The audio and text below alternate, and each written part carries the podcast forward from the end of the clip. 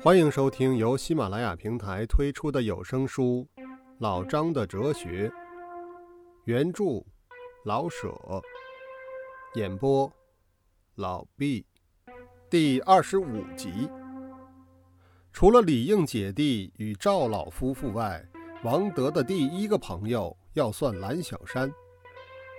蓝先生是王德所在的报馆的主任，除去主笔。要数蓝先生地位最为优，要是为他地位高而王德钦佩他，那还怎算的是我们的好王德呢？实在，蓝先生的人格、经验、学问，样样足以使王德五体投地的敬畏着。王德自入报馆所写的稿子，只能说他写过，而未经印在报纸上一次。最初，他把稿子装在信封里交予主笔，而后由主笔扔在自职楼里。除了他自己不痛快而外，未曾告诉过旁人，甚至于李氏子弟。因为青年是有一宗自尊而不肯示弱于人的心。后来，他渐渐地和蓝先生熟识，使他不自主地把稿子拿出来请蓝先生批评。于此见出王德和别的有志少年是一样的，见着真有本事的人是甘于虚心受教的。有的稿子蓝先生批评的真中肯，就是王德自己是主笔也不肯，甚至于不能收那样的稿子。有的蓝先生却十分夸奖，文笔怎样顺通，内容怎样有趣儿。使王德不能不感激他的赏识，而更恨主笔的瞎眼。蓝先生的面貌并不俊俏，可是风流大雅，王德自然不是以貌取人的。蓝先生大概有二十五六岁，一张瘦秀椭圆的脸，中间悬着一只有棱有角的尖鼻，鼻梁高处挂着一对金丝蓝光小眼镜。浅浅的蓝光遮着一对对眼儿，看东西的时候，左右眼珠向鼻部集中，一半侵入眼角，好像鼻部有很空的做眼角的休息室。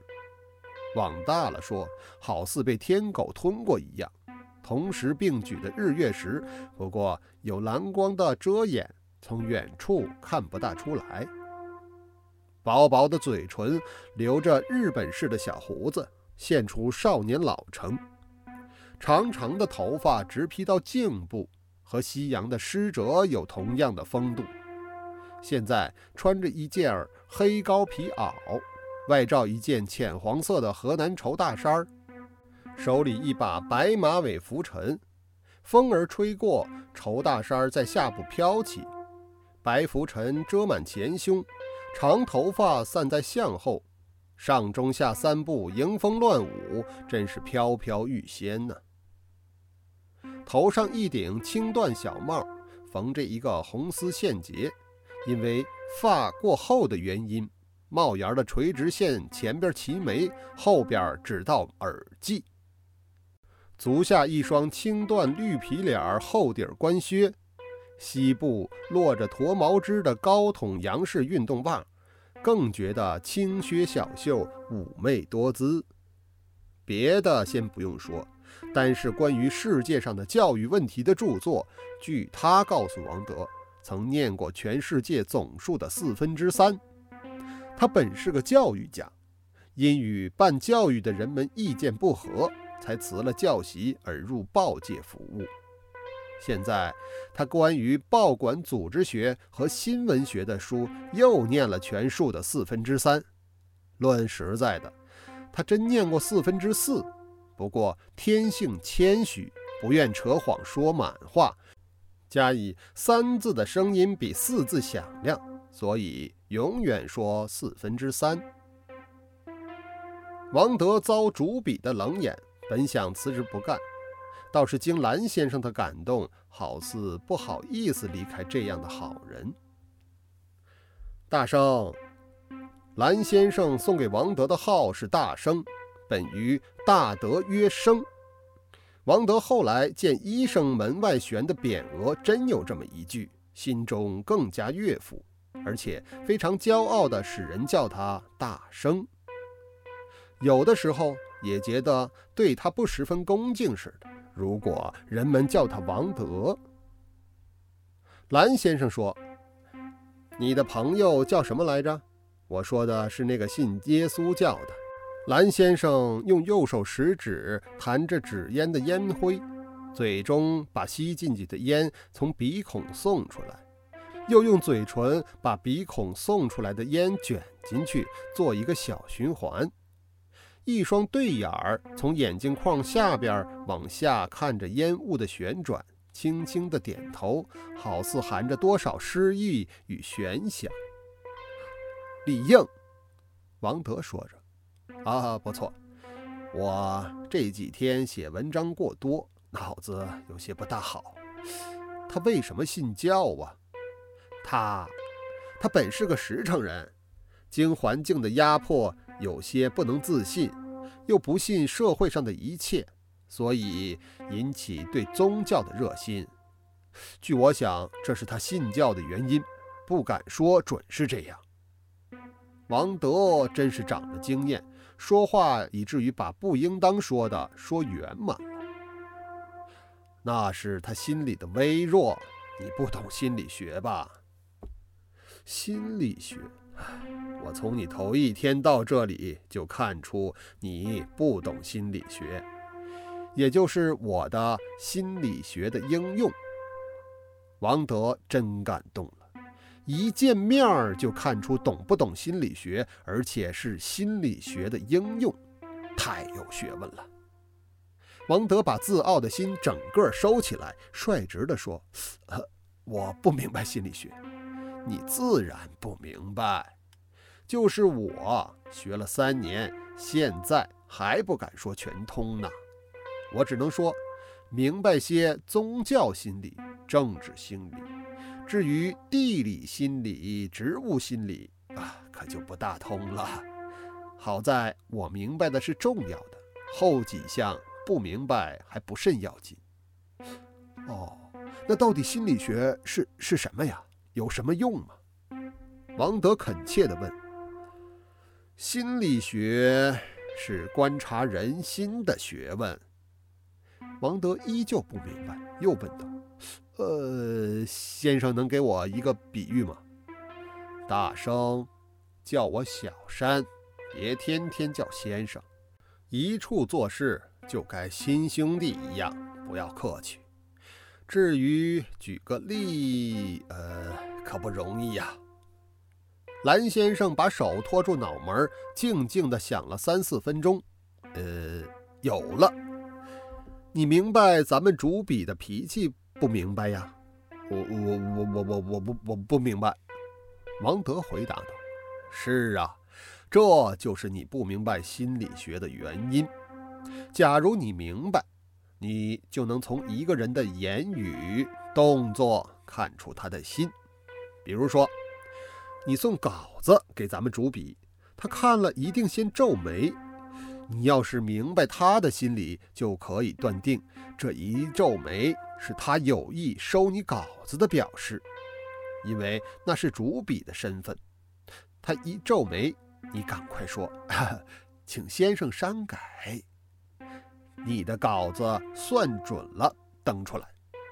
你要是不明白这一点，他一皱眉，你跟他辨别好歹，得，你就上字纸篓去找你的稿子吧。这浅而易懂，这就是心理学。王德明白了，不是我的稿子不好，原来是缺乏心理学的知识。但是人人都明白心理学，那么天下的事是不是只要逢迎谄媚呢？他心中疑惑而不敢多问。反正蓝先生有学问，纵然不全对，也比我强得多。啊，是是是，我明白了。王德只能这样回答。大生，以后你写稿子不必客气。先交给我，我替你看了，再送给主笔。我敢保他一定采用。我粗粗的一看，并不费神。你一个月多得几块钱，岂不是很好？蓝小山把江西进的烟头猛地吸了一口，又看了看，不能再吸，才照定痰盂扔过去，然后伸出舌头舔了舔焦黄的嘴唇。啊，谢谢您的厚意。王德着实感激小山。大生，你一个月拿多少钱呢？从报馆？从家里？我只从报馆拿十块钱，不和家里要钱。王德很得意的，他的特立独行。十块钱如何够花的？呃，省着点儿，自有剩钱的。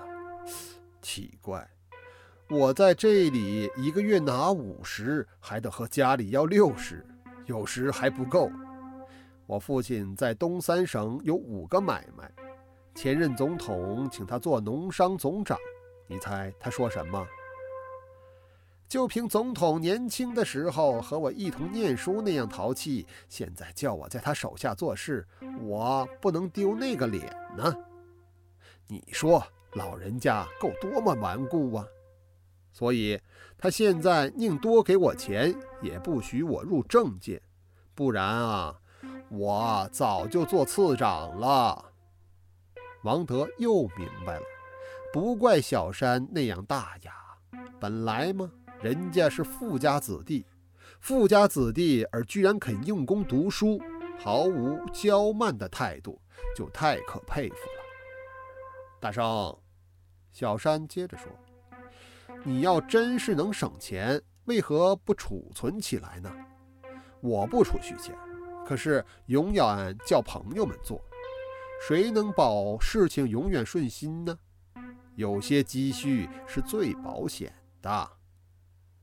蓝小山顺手从衣袋中掏出几本红皮儿的小本子，在王德眼前摆了一摆，然后又放在衣袋里。王德仿佛看见那些小本上印着金字像“大同银行”的字样。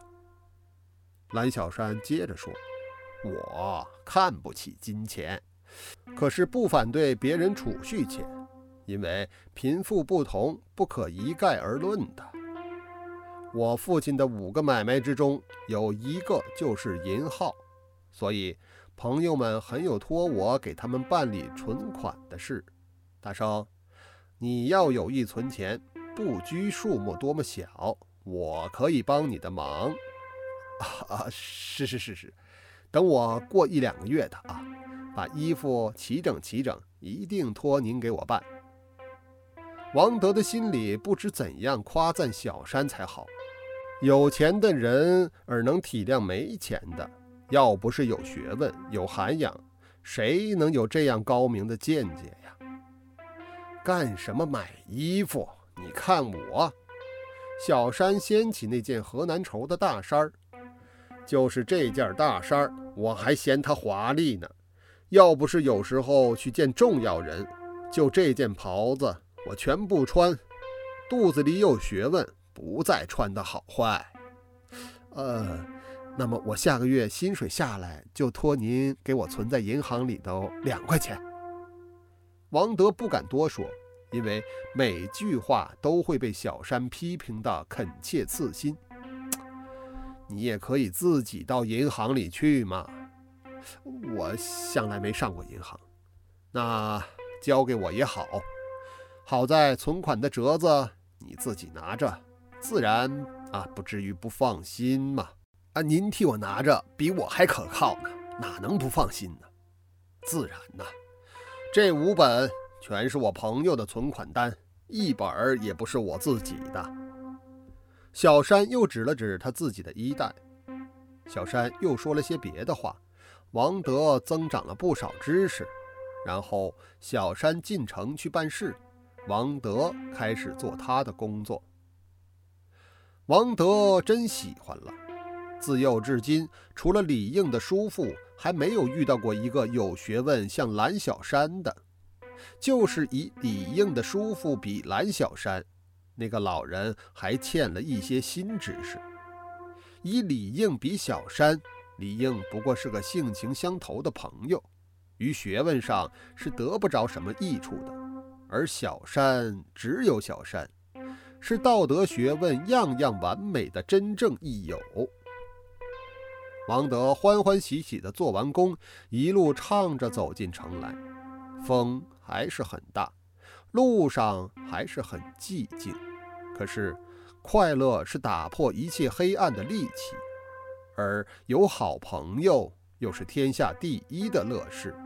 王德的心境何独不然呢？以上是第二十五集的内容，感谢您的收听。